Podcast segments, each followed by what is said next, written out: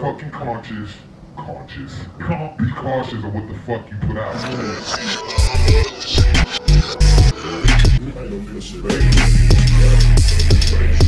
Brain straws, I do on other things. ¿Qué onda? Bienvenidos a 808, el podcast de Rirna.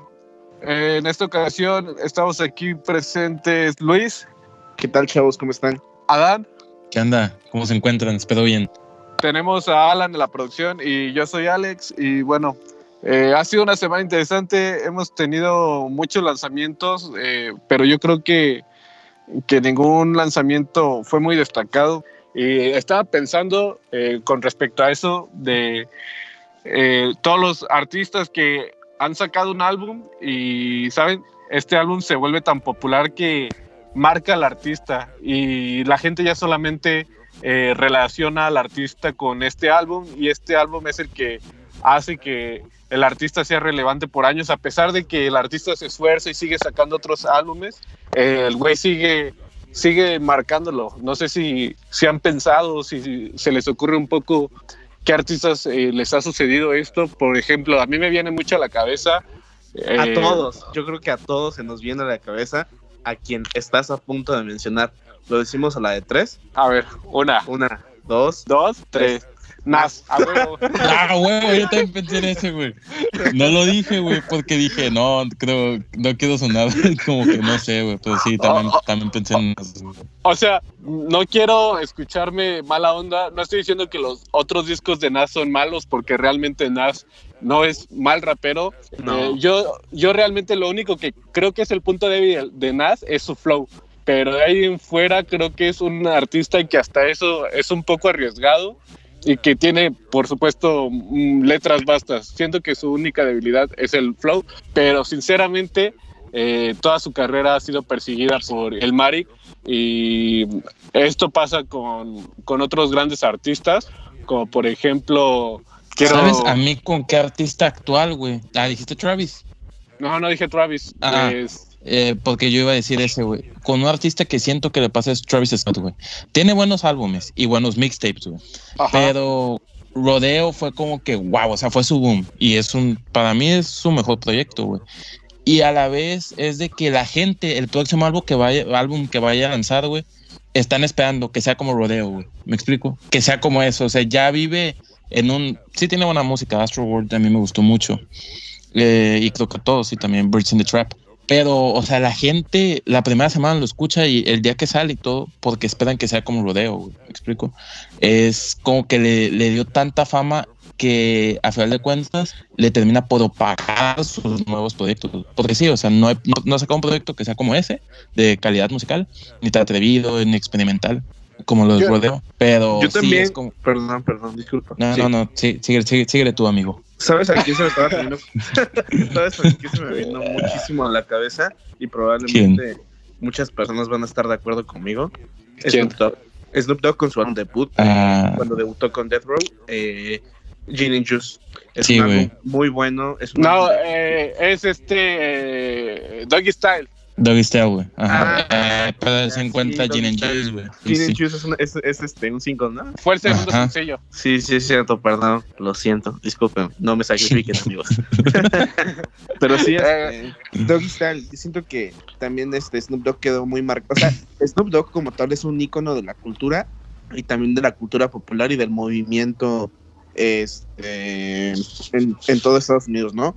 Pero realmente creo que un, un álbum que se te viene en la mente y va a sonar feo esto, sabemos que no es cierto, pero hasta podemos llegar a decir que del, del único álbum que vive es este de Doggy Style. Sí, bueno, y eh, algunos hits que tuvo por ahí, pero sí, o sea, un álbum que lo ha perseguido toda su vida y que lo tiene marcado y que la gente siempre se acuerda cuando hablan de él así, un álbum eh, es Doggy Style. Y te digo, ahora que lo están mencionando, creo que es muy común con los álbumes debut, ¿no? O sea, ya mencionamos Nas con Ilmatic, Snoop Dogg con Doggy Style, eh, Travis con Rodeo, y, y yo hace rato iba a mencionar a 50 Cent con Get Rich or Die Trying y a The Game con The Documentary. Siento que Justamente también- estaba pensando en 50, güey. Ujú. siento que también Get Rich or Die Trying, la verdad, eh, es un álbum que también le hizo la carrera. que también lo ha marcado y que lo ha perseguido y que nunca lo va a superar, ya, bueno, definitivamente ya no lo superó, y que la gente eh, es el álbum que quiere de 50 y no reconocen otras piezas de 50 porque sinceramente no ha tenido otras, otros trabajos que se le parezcan. Y también fue un álbum debut, si se fijan. Algo que yo quiero mencionar en este tema, güey, es de que se deben de diferenciar, güey, el mejor proyecto de un artista con el proyecto del que él vive, güey. Me explico, o sea, ejemplo, güey, con Ah, Kendrick claro. Lamar, güey. Su mejor proyecto y del cual todos hablan y quieren que saque uno parecido, a, a opinión de críticos y todo, es Topia Butterfly, güey. Y siempre, o sea, ya fue el que más marcó su carrera, su mejor, igual con Kanye West, con My Beautiful Dark Twisted Fantasy para otros Jesus, güey. Pero, o sea, tienen, tienen otros proyectos, güey, que, que certifican esta calidad musical que ellos manejan. Eh, en diferencia con, como con 50 Cent, güey. Él tiene varios proyectos que la gente dice, es malo, güey. Igual con Snoop Dogg, o sea, dicen, este proyecto es malo. Y, o sea, viven en ese estatus, güey, por su debut, güey. O con otros raperos no tanto su debut, sino que ese álbum que los marcó, güey. Que no, no es de que, ah, están mencionando más o mejor, es que realmente sus carreras son de que, pues, un proyecto fue tan bueno que les dio para muchos años, pero en sí, los demás que han sacado no han mantenido ese nivel. O sea, ni cerca han estado, casi, casi. Eh, Sí, por ejemplo, eh, un ejemplo ahorita que estoy diciendo eso de que de un rapero que realmente bajó su nivel muchísimo, lamentablemente y daba para más, es ASAP Ferg. ASAP Ferg tiene uno de los mejores álbumes debut, estamos hablando de Trap Lord, es un álbum muy muy bueno, contiene una lírica muy vasta, también contiene dos que tres hits, Ajá, contiene dos que tres hits y lamentablemente después de eso se fue para abajo. Eh, y pues igual, o sea, realmente sí, sí pasa con los álbumes debut.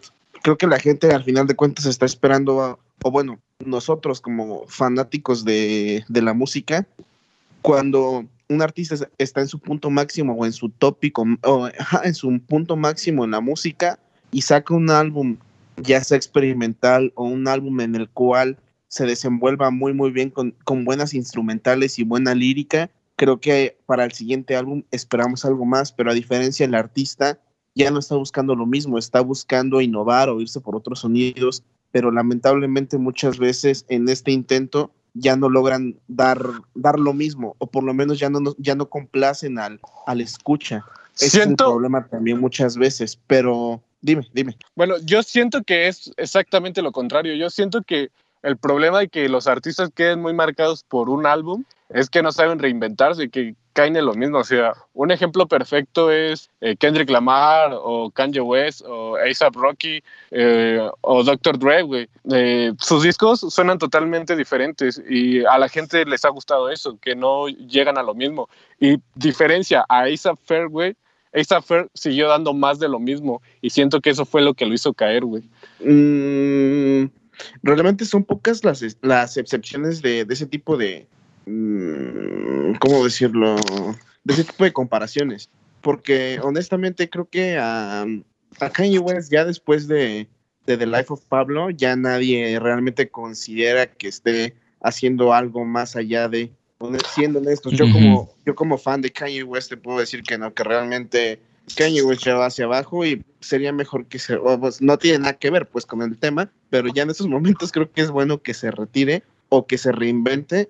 No, no, no sé, o sea, creo que Ah, su no. punto máximo fue Dark Fantasy y Jesus. Ah, sí, güey. O sea, estoy de acuerdo que Kanye, bueno, ya estaba saliendo un poquito del tema. O sea, sí estoy de acuerdo en esa parte del- de, de Kanye West, de que ahorita no sabe, bueno, no ha sabido reinventarse, pero yo, yo me refiero a que a, a sus primeros, o sea, de su primer álbum, a The Life of Pablo, Kanye supo rein- reinventarse. O sea, y Kanye eh, bien pudo haber sido el rapero que con su álbum debut eh, acaparara todo y que todo y que ese álbum debut lo marcara, pero no. El vato, el Late Registration, eh, hizo algo un poco similar a, a- a Graduation, pero ya un poco más maduro él en letras. Y Graduation, y Graduation perdón, eh, su tercer álbum eh, fue un cambio drástico de sonido, muy experimental para esa época. Y siento que eso ha sido lo que, lo que hace que no te marque como un solo álbum, o sea, que crees cosas distintas y, y, por supuesto buenas. O sea, Kendrick Lamar igual, Good Kid, Mad City. Yo me acuerdo que cuando recién salió eh, Tupac Butterfly, a muchos no les no les gustó del todo porque no sonaba Good Kid, Mad City, pero después como que fue álbum muy difícil de digerir. Todos aplauden ese álbum de Kendrick y sinceramente es un artista que no se puede decir que quedó marcado por su primer álbum porque realmente Kendrick ha sabido evolucionar. Pero, güey, algo, algo que, un, un ejemplo un artista, güey, que casi no ha evolucionado, ha madurado, Jay-Z, güey. Jay-Z es un artista que en producción, güey, no suenan tantos cambios, güey. O sea, si escuchamos desde su debut, güey, hasta 444, güey. No, no, no. No, No, puedes decir no. eso, güey. La verdad, no, no puedes decir eso, güey. A, No, a güey. mí, güey, en sonido no se me ha, ha hecho como que ha cambiado tanto, güey. Así No, como, por ejemplo, ¿cómo puedes Kendrick, güey, como lo hizo. Claro a mi opinión, güey. No, claro que Pero, no. güey, líricamente, a mí se me hace, eh, siempre ha mantenido su nivel, güey. Ha madurado mucho, güey. Mucho. Otro ejemplo es Lil Wayne, güey. O sea, ha tenido cambios no, no tan arriesgados, güey. Pero ha mantenido un, un nivel lírico, güey. Pero musicalmente no ha tenido muchos cambios. Eminem, güey, inclusive, güey. Tuvo un muy buen debut, güey. No tuvo cambios hasta... Los últimos buen proyecto fue como por el 2016, 2010, 2006, güey. 2005, 2006, no recuerdo el nombre eh, del proyecto que lanzó en, ese, en esos años, güey. 2004 Pero- Encore. Ándale, eso. Este, y, y pues fue una buena rachita de proyectos y no tuvo cambios, güey. O sea, ¿me explico? No siento que tenga que ver tanto el atrevimiento de experimentar o de mantenerse en una línea. Creo que es más eh, como, no sé, o sea, tiene que ver mucho el momento también. Hay álbumes que son lanzados en un momento de la carrera de los artistas, güey, que están tan arriba o que dan tanta expectativa como lo, lo mencionó Luis hace un momento, que favorece mucho el álbum. Y hay otros proyectos como All American Badass, güey, eh, de, Joey, de Joey. Es un buen proyecto, güey. Pero fue como que lanzó una etapa en su carrera, güey, que como que no le benefició, me explico, estaba como que en otro movimiento, estaban pasando otras cosas en el género, o sea, realmente para lanzar un álbum icónico, güey, se necesitan dar muchas piezas. Y pues eso a final de cuentas termina por, por opacar las carreras de los artistas, güey, porque no terminamos de apreciar, güey, lo- los proyectos. Como ejemplo, Joey, güey, All American Badass es un muy buen álbum. Si eso lo hubiese lanzado en 2014, por ejemplo, güey, o se- sería una pieza icónica en, en la historia del género, güey. Pero como No, lanzó, Fíjate que no siento, güey. Es un álbum bien genérico. Los sonidos están pues es que, déjate digo, suena genérico porque es, su- nosotros hicimos una copia de, de Topia Butterfly, güey. Porque un año antes o dos había lan- lanzado Kendrick Topia Butterfly, güey. Y ya es como que, meh. o sea, también mucho tiene No, que ver es eso. que-. Es que, realmente no es eso, sino en cuanto al sonido. Sonido, es, sí, güey. es muy, es muy genérico. O sea, la, la lírica está muy chida, pero hasta, por ejemplo, este antes, antes ya, ya ha habido álbumes con esa temática. Y no, no, no realmente es este, la temática, sino es el, es el sonido. Ese álbum es demasiado, demasiado repetitivo en cuanto a sonido. Pero yo creo que, regresando un poco a lo que mencioné hace rato, realmente creo que encasillamos a- al artista en un solo álbum porque, vuelvo a a lo mismo, estaba en su punto máximo o nos dio su máximo. Y como decías hace rato, cuando salió Rodeo, eh, creo que todos los fans de Travis Scott de, de esa época, creo que cuando salió Birds in the Trap, esperábamos algo similar a Rodeo o a Days Before Rodeo, ¿no? Y creo que Ujú, ese sí. es, es la expectativa del, del fan. El- ese, es el, ese es el principal problema. La, la expectativa del fan, lo que quiere recibir. Y cuando lo recibes no es lo mismo. Y, el, y, el, y, el- y esta, el artista puede evolucionar musicalmente, pero tú no lo vas a, a apreciar de la misma manera. Y, y fue la diferencia de Good Kid, Mad City a To Pimp a Butterfly de Kendrick Lamar. Y esto mismo sucedió después con Dem. O sea, Dem no tuvo el mismo impacto en cuanto a sonido y en cuanto a innovación como lo Ni fue cultural Good Kid- tampoco. Good Kid, ajá, como lo fue Good Kid, Mad City, que a pesar de que no este, como tal no, no es un álbum que haya innovado en la época, estaba ocupando sonidos de esa época, pero lo supo adaptar de una muy buena manera y de pronto da un giro completo y se va por el jazz, El se va por el funk, o sea, imagínate, realmente es eso, es la calidad que el artista pone en la música y también influye en la expectativa. Y cuando un, este, un artista está hable y hable y hable y hable, lo único que hacen es crearnos mayor expectativa y al final cuando sale las, las expectativas son tan altas que ni siquiera nos llenan.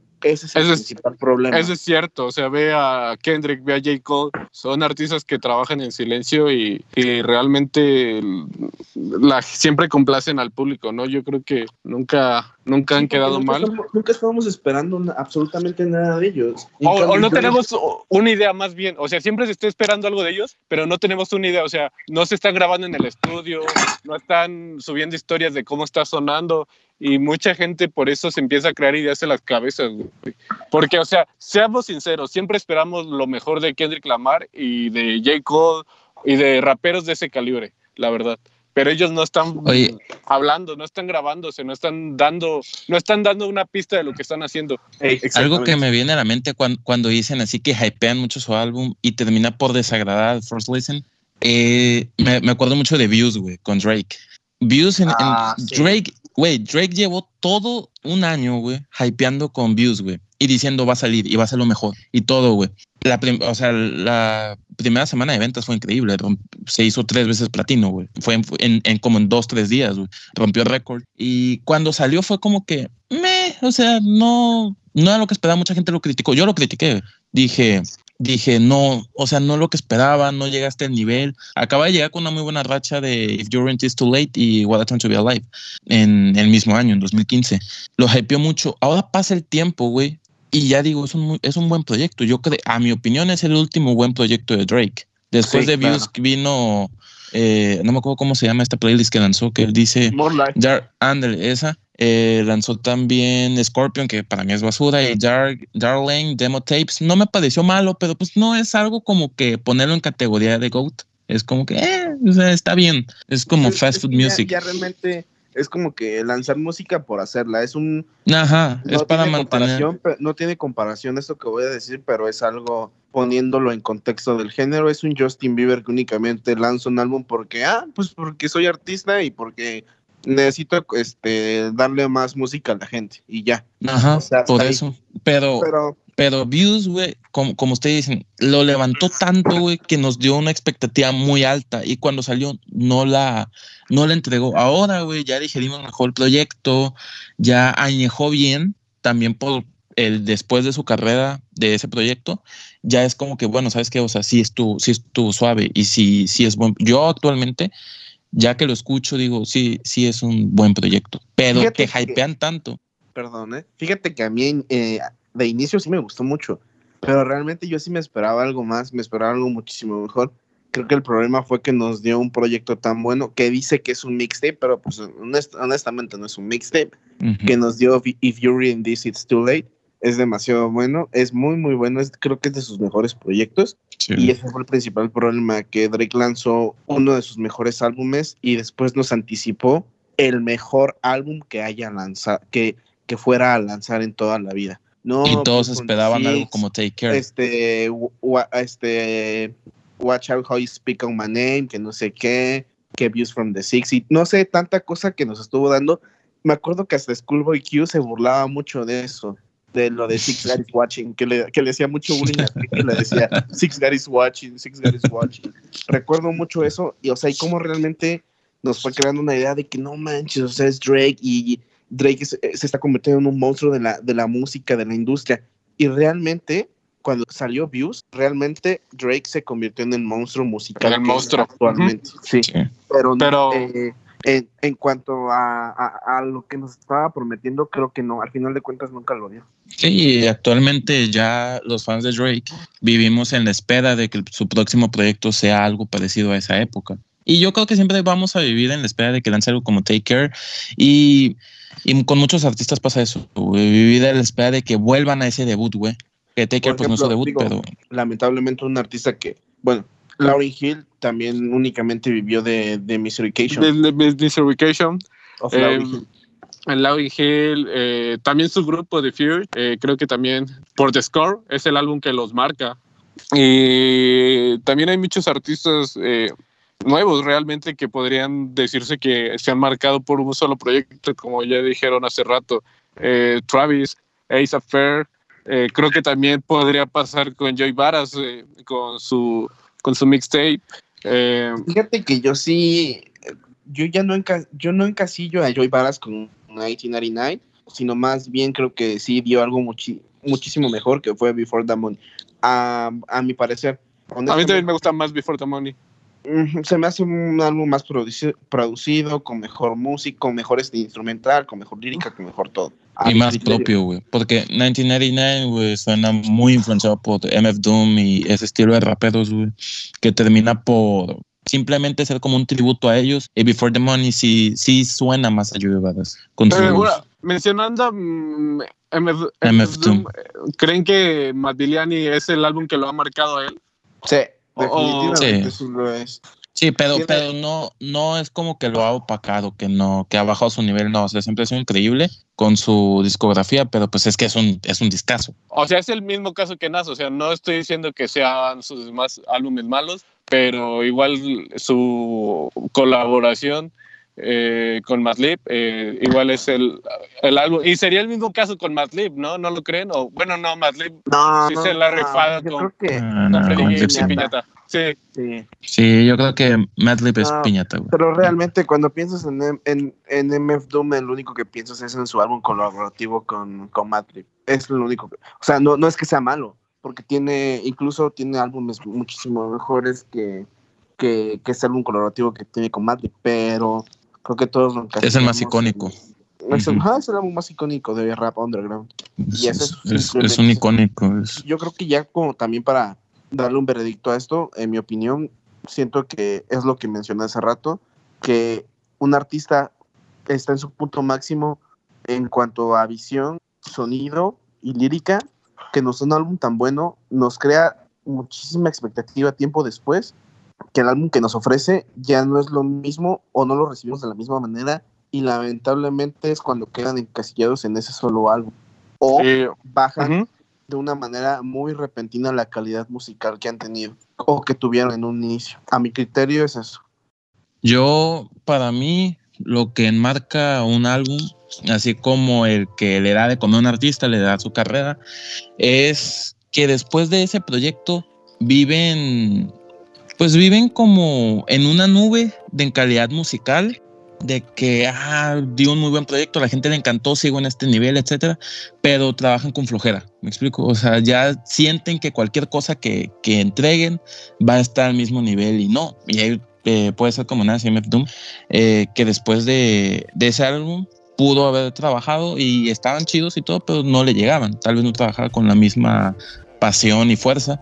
O Travis Scott igual, es de que, ah, sí, hice Rodeo, un muy buen proyecto, Virgin Trap se da igual. Y pues tal vez bajo calidad es también mucho enaltecer a los artistas cuando son sus debuts. Y, creo que eso en- enmarca di- diferencias con otros que lanzan su proyecto más icónico ya cuando habían tenido más carrera y creo que eso eso eso les afecta es como que el tiempo Yo ahorita complementando, bueno, eh, basándome un poco que me puso a pensar Luis, eh, yo creo que los artistas dan un trabajo que los encasilla cuando, cuando ofrecen algo nuevo, algo innovador, por así decirlo. Por eso creo, se mira fresco, muy fresco el pana. el pana, cuando los panas se miran frescos, porque realmente, como les dije, esto creo que pasa mucho en los debuts y es porque no tienes una expectativa, o sea, y ellos llegan con algo nuevo, algo que nunca habías escuchado en el género y a lo mejor por eso es sorprendente en ese momento y crees que, que después eh, lo van a poder igualar, pero no, o sea, sigues escuchando lo mismo o, o- o cosas que no le llegan esperando a que otra vez de algo que tú, tú nunca habías escuchado y piensas que, que está en ese punto máximo eh, y que ese punto máximo eh, se va, se va, lo va a mantener como, como te gustaría, que siguiera cumpliendo tus expectativas. Eh, Sí. Pero bueno, que yo quiero yo quiero hacer una pequeña aclaración de, de lo que dije con el hype Eh, creo que debemos de diferenciar y esto va para muchos escuchas del género güey, que confunden hype con controversia güey. hay muchos artistas que saben levantar controversia y otros levantan hype mediante buenas colaboraciones, buenas canciones, algunos snippets como, como dijo Alex, de que nos dan probetas musicales, ahí levantan, le, levantan hype. Eh, en la controversia son güeyes como Tekashi, güey, que es controvertido, me explico, como Bobby Shmurda fue controvertido.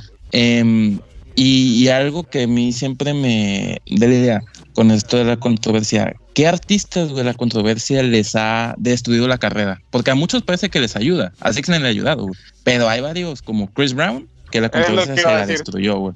Chris de Brown le destruyó. Sí, y es un artista que Chris Brown, güey. Y ejemplo, Drake ha estado en controversia y no se le ha destruido. Mick Mill estuvo en controversia y de hecho le ayudó, güey. Y creo que también dos, de los, dos de los artistas más controversiales del género son este Kanye West y Eminem. Y al contrario, en vez de perjudicarlos, les alzó la carrera hasta el, hasta el tope.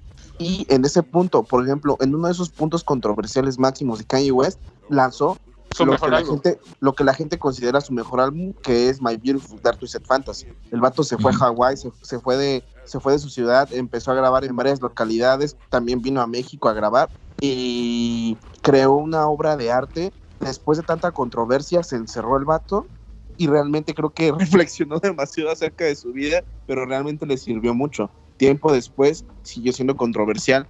Lamentablemente se ganó el odio de muchísima gente, pero eso no, no, lo, no hizo que, que su carrera se, se enterrara o se fuera hacia abajo, no, al contrario, impulsó muchísimo su carrera. Creo que, creo que también depende mucho de del carisma. Del tipo- tipo de controversia, güey. Yo Ajá, creo del que es tipo de más el tipo de controversia. controversia. Ajá, güey. Porque, ejemplo, a, a XXX Tentación, güey, levantó hype, güey, porque estaba en la cárcel, la canción que tenía era un hit, güey, pero le arruinó también que cuando salió la controversia era de que supuestamente, bueno, ya se comprobó que, que no pasó así, que había golpeado a su novia embarazada. Y eso le destruyó mucho la carrera, güey. De hecho, antes de fallecer, güey, habían quitado música de él de Spotify, güey, junto con la de Kodak Black.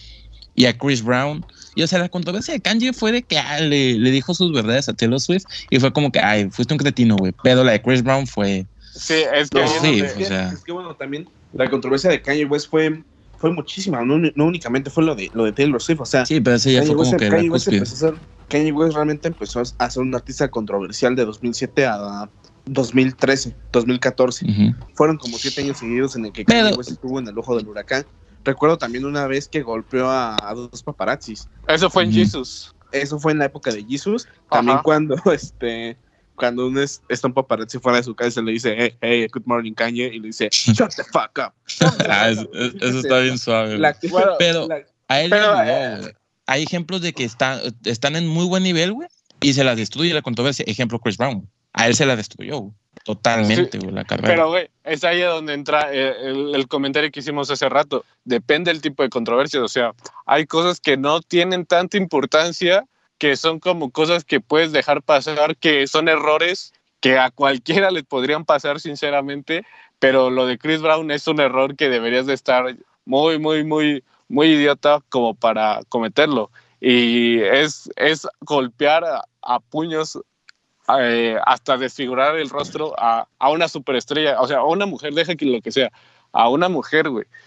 Eh, y eso fue lo que a Chris Brown le, le jodió la carrera. O sea, Chris Brown iba para arriba, había lanzado Forever, que Forever había sido su más grande hit eh, en esa época. Eh, recién había sacado su álbum exclusive, la, For- el Forever Edition.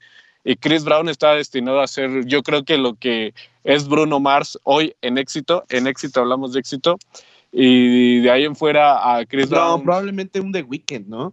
Sí, un, sí, un The Weeknd. Chris Un The Brown Weeknd estaba de de- su época. Eh, Chris Brown estaba destinado a eso y, y se fue para abajo. O sea, la gente realmente a Chris Brown lo tuvo cancelado por un tiempo. Y yo creo, bueno, sigue cancelado ese término que se usa, pero Chris Brown se ha mantenido porque tiene un fanbase muy fiel, pero eh, Chris Brown ya no avanzó. Se Ya no, top- exactamente. topó.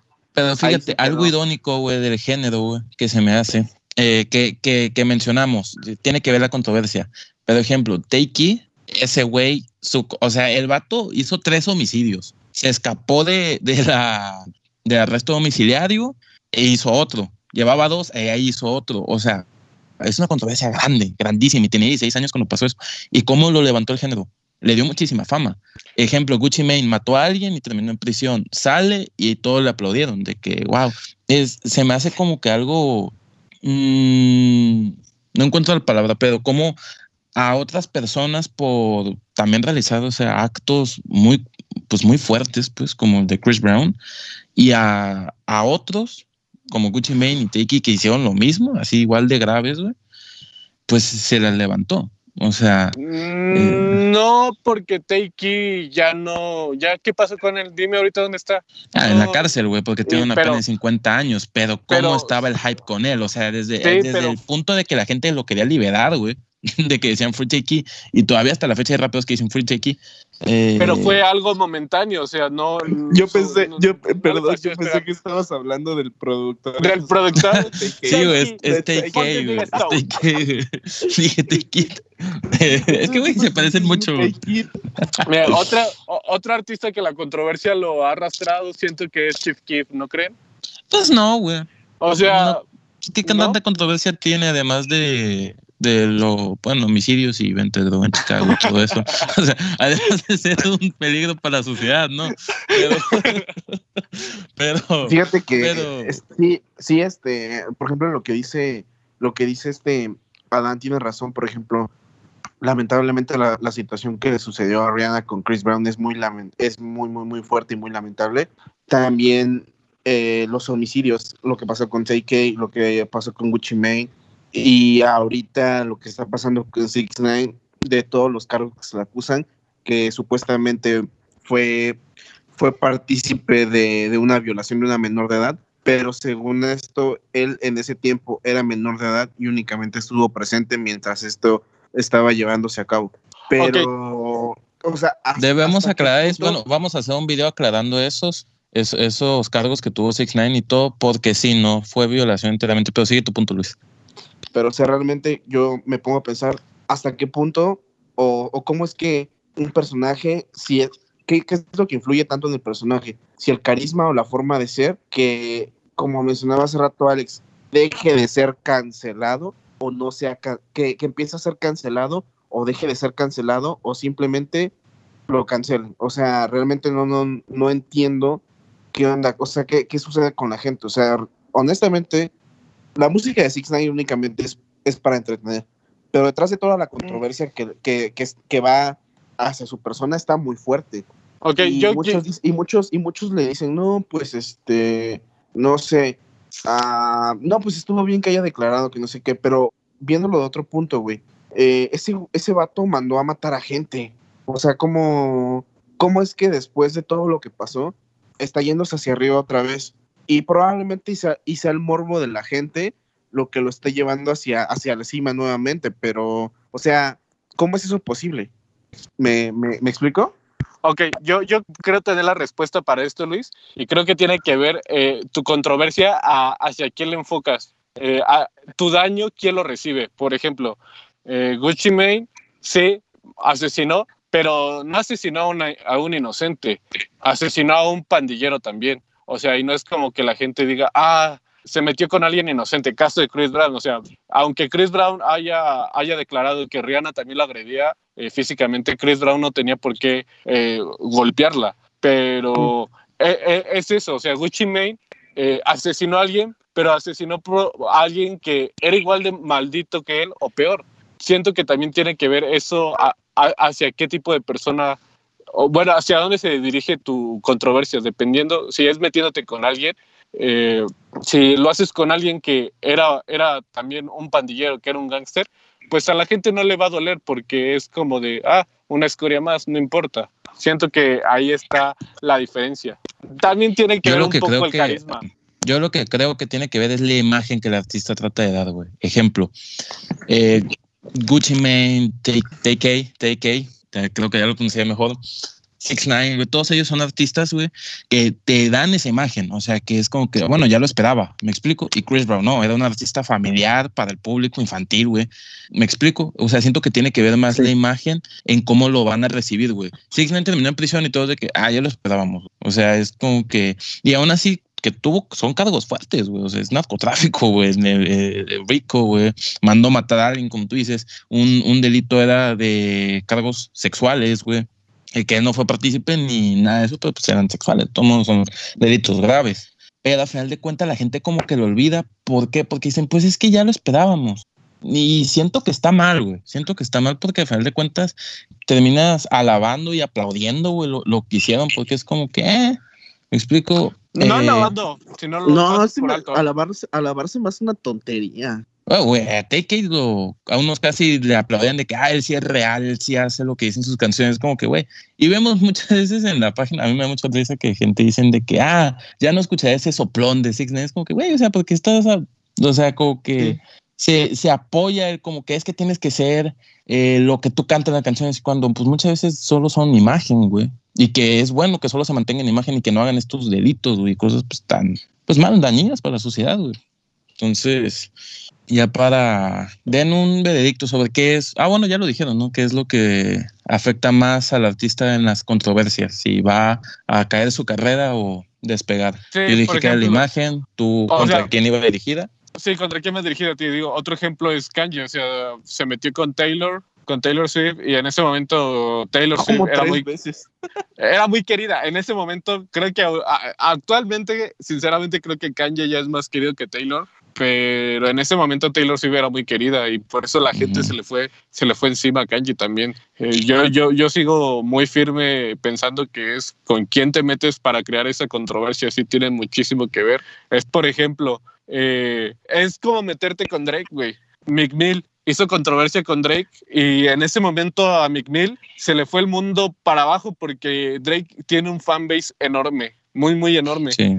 Y, y si no hubiera sido por porque McMills salió de la cárcel siendo otro, tal vez su carrera sí realmente se hubiera visto afectada por tener controversias con Drake, porque atacaste a alguien que quieres, a- bueno, alguien más bien, alguien querido por, por el Público. público. Sí, eso te iba a decir, güey, cuando dijiste la- eh, que Mick Mill salió de prisión como otro. A lo que Mick Mill estaba en el hoyo, güey, cuando entró a prisión y salió siendo otro, porque pues se le encarceló por una injusticia y pues, a, a esa controversia con Mick que Mill le ayudó, güey. ¿no? Sí, güey. ¿Mande? sí, o sea, sí, sí. Todo el movimiento Entonces, que hubo detrás de, de su liberación, creo que también fueron, fueron cosas que lo impulsó demasiado. Y ujú. fíjate que después de, después de haber salido de la cárcel, nos dio un álbum muy, muy bueno. El DC4. nos dio DC4, Champions, nos dio Champions, algo así, güey. Ajá, Champions. Championship. Champions, Pero Championships. antes- DC4 antes de hab- Champions- había sido antes. fue el mixtape y ese Sí, fue recién saliendo de la cárcel. No, güey. No, ah, fue no, no, no. antes. Fue antes de entrar a la cárcel. Sí, Fue antes de entrar a la cárcel, güey. Sí. Bueno, a mí ese me pareció bueno, pero bueno, yo sigo firme en que es con quien te metes. Fíjate que también unos artistas que fueron también demasiado controversiales y les, les ayudó demasiado el- la controversia fue en WA. Y fue también todo el movimiento que traían detrás de, de temas como Fuck the Police, eh, Gangsta Gangsta y, ba- básicamente todo esto era Compton.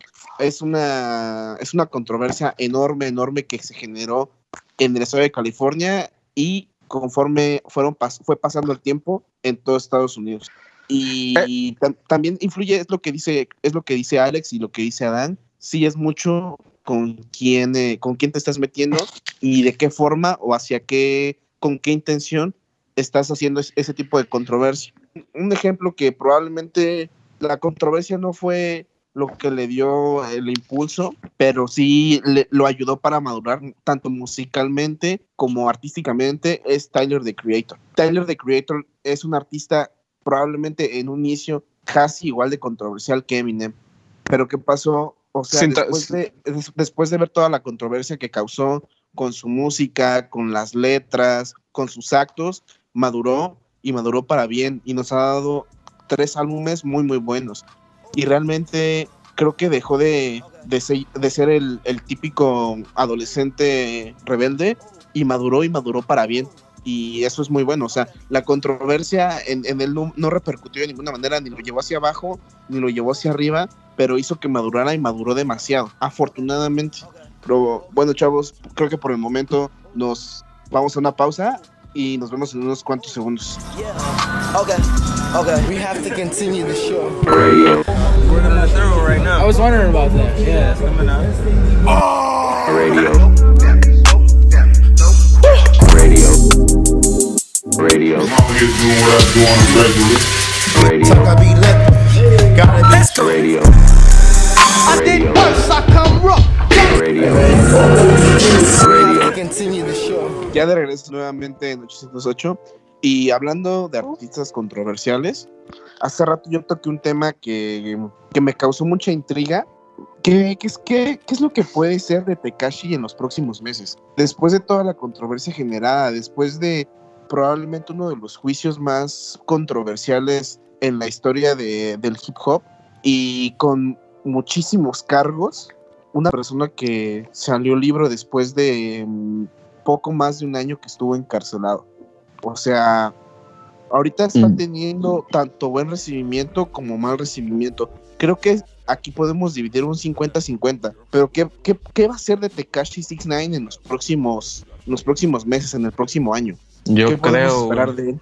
Mira, güey, yo creo, muy buenas ventas. Es un artista mediático, güey, y entretiene, güey. Quieras o no, güey, entretiene, güey. O sea, simplemente cómo estaba la escena del hip hop, la industria, güey.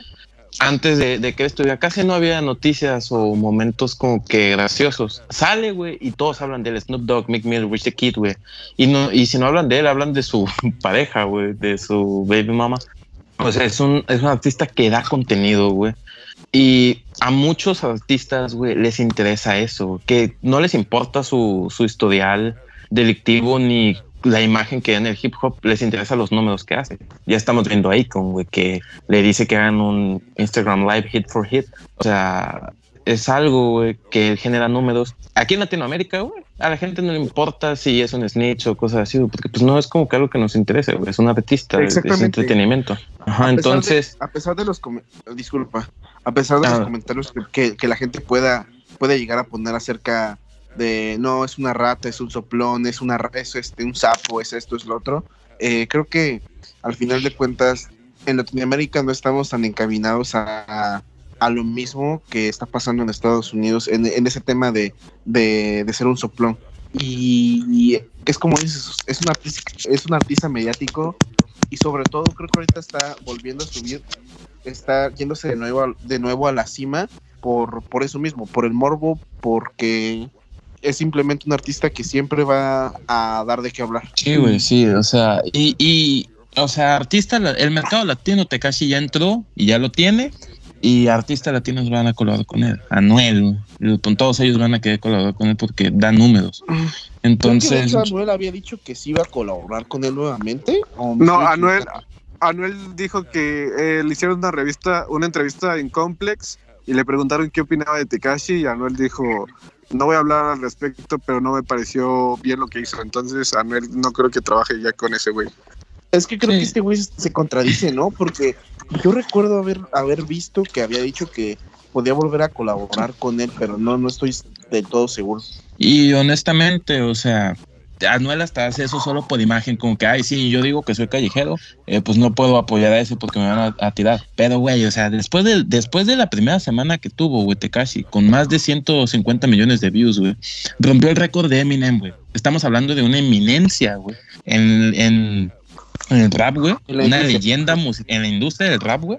O sea, y Tekashi, güey, un vato de 24 años, recién salido de la cárcel, güey, como quedas que la que a la mayoría de raperos OG, güey, como Snoop Dogg, Meek Mill, que son muy respetados en el género, güey, por su historial y todo, o sea, porque también apoyan a su comunidad, etcétera, le tiran y no le afectó nada, güey. O sea, quieras o no, güey, todos los artistas van a querer colaborar con, con tal vez no todos, güey, porque hay unos como que no les gusta esta imagen por los cargos, como tú mismo dijiste, Luis.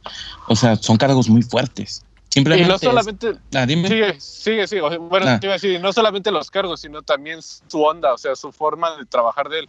Ujú. Sí, es, es una persona, su forma de expresarse y todo es pues bastante fuerte, eh, su imagen y todo.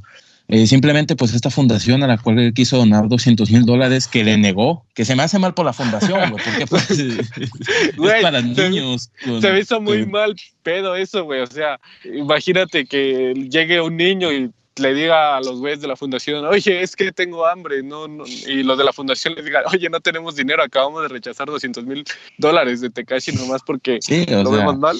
la, la fundación Bueno, está... es que realmente eso, eso es algo que no va a suceder porque las fundaciones reciben muchísimo dinero, aunque mucha gente no lo sepa, pero es una realidad. Sí, pero, mucho dinero, o sea, sí, pero sí, sí, se ve mal, güey. Sí, es un mal gesto, que no- sí fue un muy mal gesto.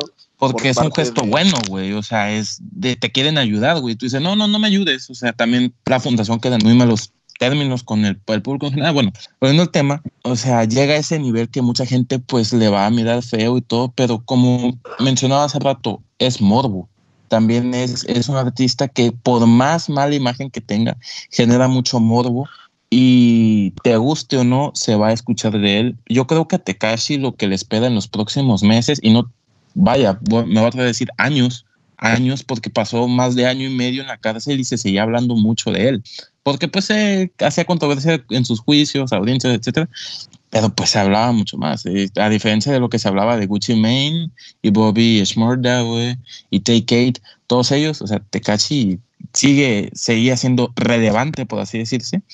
Sí. A Tekashi le esperan mínimo, yo digo, al menos unos dos años de buenos números, buena cobertura mediática y todo, o sea, buenos conciertos, buenos números a Tekashi, le, espe- le- le espera un buen futuro. Yo creo que Tekashi eh, sí va a ser alguien con mucho éxito y todos los, todos lo van a empezar, bueno, no todos, un buen porcentaje de artistas van a querer colaborar con él. Eh, según tengo entendido, Tekashi tiene un contrato por dos álbumes y uno tiene que ser en español y uno tiene que ser en inglés. Por ejemplo, lo que pasó la semana pasada, que Mike Towers tuiteó de él. Eh, Mike Towers eh, realmente en el género en español es famoso, pero mucha gente supo que no escucha ese género, supo quién era Mike Towers, nada más por tuitear sobre Tekashi. O sea, tienes garantizado una gran, un gran éxito hablando de, de este güey, pero aquí va, va algo que yo creo es esto puede suceder, sí puede que tenga todavía un año, un año y medio de, de éxito, pero seamos realistas, pueden matarlo en cualquier momento y no es por hacernos los reales, por, por pensar de que es una rata, no, la realidad es de que hay gente que sí está sentida, que está golpeada por los actos que hizo Tekashi y va a buscar venganza y esa es una realidad.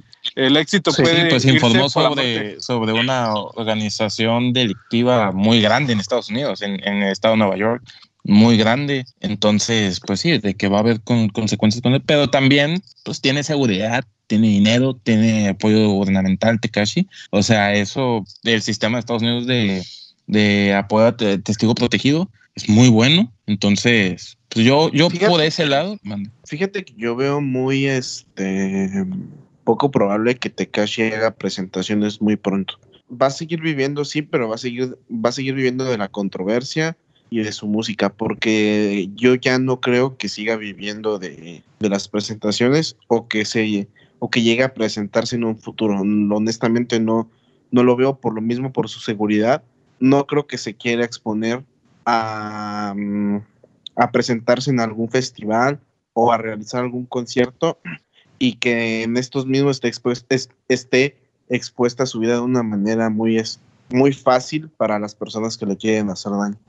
Y no solo la vida de él, sino la del público. Recordemos con John Dolph, que él era objetivo de un, un homicidio y terminó por dispararle a, a la gente que estaba en el concierto.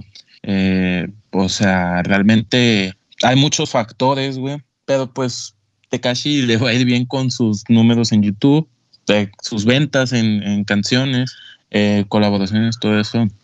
Y pues también esto tiene mucho que ver por esto del coronavirus, que no se pueden hacer festivales ni nada y pues lamentablemente se mira que va a ser para largo, de que se estima de que va un año más. Entonces, pues todo eso le ayuda a él, me explico, o sea, le ayuda a seguir levantando hype, va a seguir con esta controversia, lanzando una que otra canción y yo creo que también para calmar las aguas un poco, eh, recordemos que todavía le queda sentencia, o sea, está haciendo arresto domiciliario, lo tuvieron que mover recientemente porque filtraron su ubicación una muchacha en, en Snapchat, la filtró, subió una historia de él. Entonces, pues hay muchos factores que lo van a, a- que le van a limitar a que haga conciertos, shows, pero cuando ella pueda hacerlos, yo creo que le va a ir perfecto. O sea, No y creo, podría, Fíjate que sigo dudando, dudo muchísimo a que llegue a hacer alguna presentación pública, mínimo en los próximos cinco años. Yo creo que Cinco años. Sí, yo creo que lo que va a hacer este vato es que va a ser, va, va a hacer mucha música, va a generar contenido, va a generar este ganancias, probablemente empiece a invertir, pero después de, de la fama, cuando ya esté yendo hacia abajo, siento que va a desaparecer. Y va a desaparecer por su propio bien. Y si no lo hace, la neta que tonto, porque hay mucho, como dijo, como mencionó Alex, hay muchísima gente resentida que al primer intento van a ir y lo van a matar. A la primera oportunidad, Tekashi 69 va a estar declarado muerto. Lamentablemente es así. Y fíjate que me sorprendió mucho que no lo hayan movido de, de estado, porque sí, sí, este, la, la ubicación que se filtró era en Long Island. Long y Island. Actualmente se- y actualmente sigue, sigue encontrándose en la ciudad de Nueva York porque se volvió a filtrar su, su, este, su dirección nuevamente como a los 3, 4 días que había estado en Long Island. Lo que puede pasar es que todo esto sea, bueno, lo que puede ser es que todo esto sea un espe- espejismo, que sea algo, un boom momentáneo. Eh, tal vez, yo creo que Adams eh, tiene expectativas muy grandes. También no siento que sea tan largo porque no sé cómo vayan a trabajar eh, los artistas para sus, sus álbumes. También tiene mucho que ver las colaboraciones. Si va, tengan que ser eh, directas, bueno, no creo que puedan ser directas por todo este tema del COVID y de eh, salvaguardar su, su ubicación. Eh, también hay muchos factores que creo que le juegan en contra y que también puede hacer que se apague o que más bien la gente se desinterese por, por eso. Y también, bueno, hay que tomar en cuenta que hay que considerar si eh, existe un artista nuevo que dé un boom y sea el que eh, ahora nos entretenga en lugar del que es difícil, pero también está la posibilidad. Hay muchos factores que yo creo que eh, se están dejando de lado. Yo no creo que su, su reinado en números sea tan largo. Yo Sí. siento que, que va a ser más corto de lo que dice Adán, mucho más corto, siendo que ahorita es un boom y que tal vez en unos meses eh, pase todo esto. Exacto, creo que ahorita Entonces, en, en tiempos de en tiempos de cuarentena, creo que cualquier cosa nos está llenando y pues que Six Nine aproveche ahorita mismo es su momento, porque en unos tres años yo veo difícilmente que siga con este reinado que él mismo ha autoproclamado. Que es cierto, honestamente sí, sí tiene cierto reinado, es un artista muy controversial y por eso mismo es que actualmente está en la posición que está y cualquier tipo de publicidad es muy bien recibida para una persona y la publicidad indirecta que está recibiendo de parte de las personas que lo odian le está ayudando muchísimo, muchísimo, muchísimo. Pero también Tekashi tiene que, poner los pies sobre la tierra y darse cuenta del lugar y la posición en la que está actualmente. yo ya para terminar mi, opinión, yo difiero del criterio de ustedes. Yo creo que em, sí se le ve buena carrera porque él, a diferencia de muchos artistas del género del hip hop en Estados Unidos, Tekashi está yendo fuera de, de Estados Unidos. Me explico, está pegando acá en Latinoamérica. Antes de, de entrar a prisión estaba yendo a, a Medio Oriente eh, y estaba haciendo antes de su fama conciertos en Europa. Yo creo que sí puede. Tiene, tiene eso que al escucha, mm, no al seguidor del hip hop, le gusta. Me explico, es alguien visualmente atractivo, no porque como que digamos, ah, tiene esto, sino que es alguien como que entretiene, me explico, o sea, su, su- Sí. sus tatuajes, su Es alguien que llama la atención. es alguien que llama la atención, ajá. Y a la gente eso le gusta, como que, ah, me gusta porque se me ha divertido. Y ya agarró un trip de los colores, todo eso que hasta al público menor le interesa, güey. Eh, si has- ha, ha hecho buena fanbase acá en Latinoamérica, que yo siempre he pensado Latinoamérica, si tienes, si, has- si haces un hit aquí en Latinoamérica, ya pegaste toda tu vida porque tienes una muy buena fanbase y que, que te apoya en todo momento. Y pues lo mismo en otros países. Entonces yo, ya para terminar mi, mi, pues mi opinión, es de que sí, le van a dar unos buenos años. Siempre está el peligro de su carrera, de su vida, por el, el pasado que tiene, ¿no? Estuvo una asociación directiva, eh, mandó matar gente, recordemos, que al final no se cumplió, pero pues ya estaban ahí, o sea, es peligro, todo, pero pues por él, por su imagen, música y todo, tiene para mí buen, buena corrida, tiene un, un buen tramo que recorrer porque es entretenido y es pues algo que a la gente le gusta. Fíjate que hace tiempo, este, yo estaba pensando en, en Daniel Hernández y en Tekashi 69. Yo pensaba que eran personas totalmente distintas, que era que 69 era únicamente la imagen, era el personaje para vender, pero me doy cuenta que no.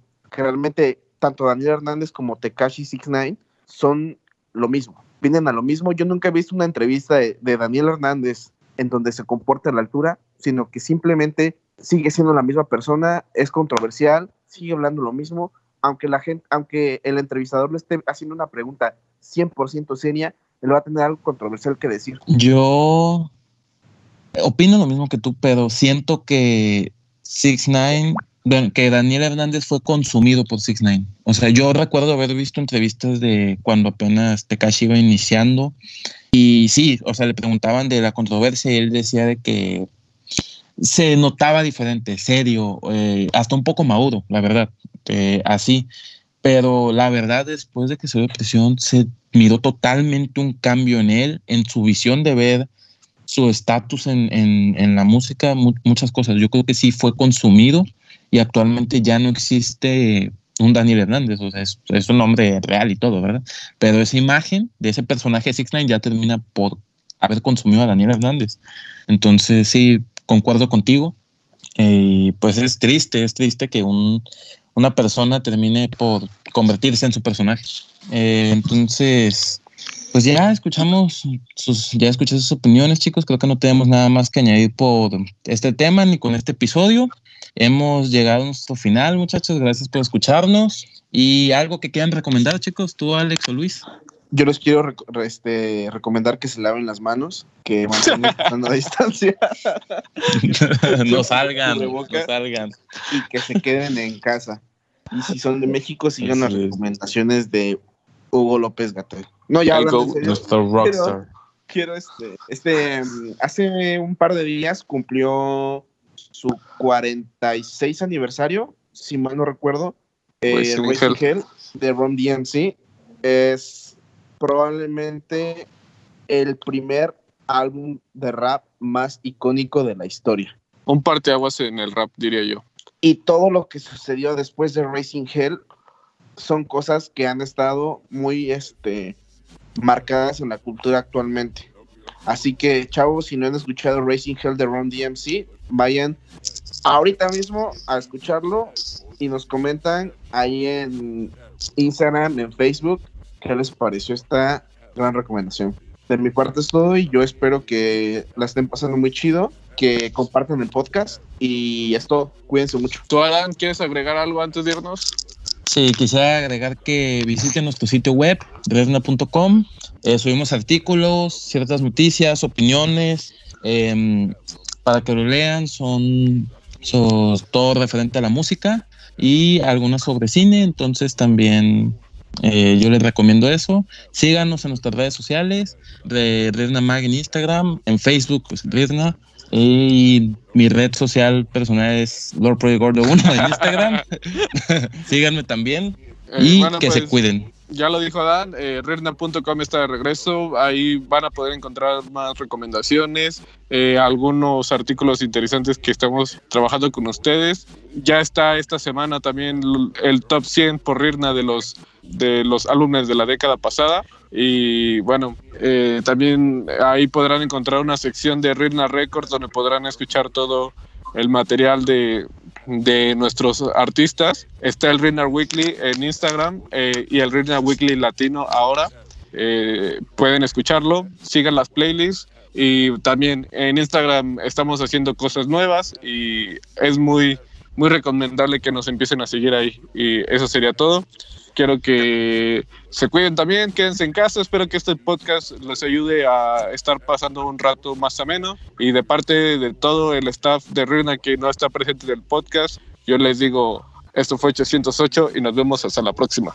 Ah, y también escuchen eh, el Runa Radio que fue lanzado hace un par de semanas. Está muy, muy chido y están muchas canciones que ustedes nos recomendaron por Instagram, así que vayan y escúchenlo también. Está muy muy bueno. Hasta luego, chavos. Cuídense Esto fue. mucho y nos vemos en la próxima edición de Rirna 8. 808. Bye. 8, 8,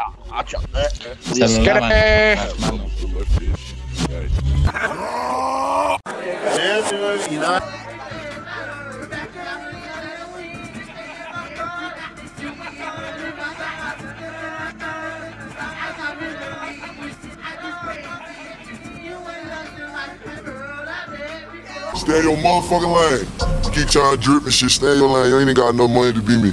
Stay in your lane, okay? Stay in your motherfucking lane. Y'all keep trying to fake me. Y'all keep trying to fake me, talking about y'all for the people. You don't stay in your lane. You don't stay in your lane, dude. Whole carrots. Whole carrots. You hold you a whole character. I just got whole carrots. stay in your lane, dude. You fucker.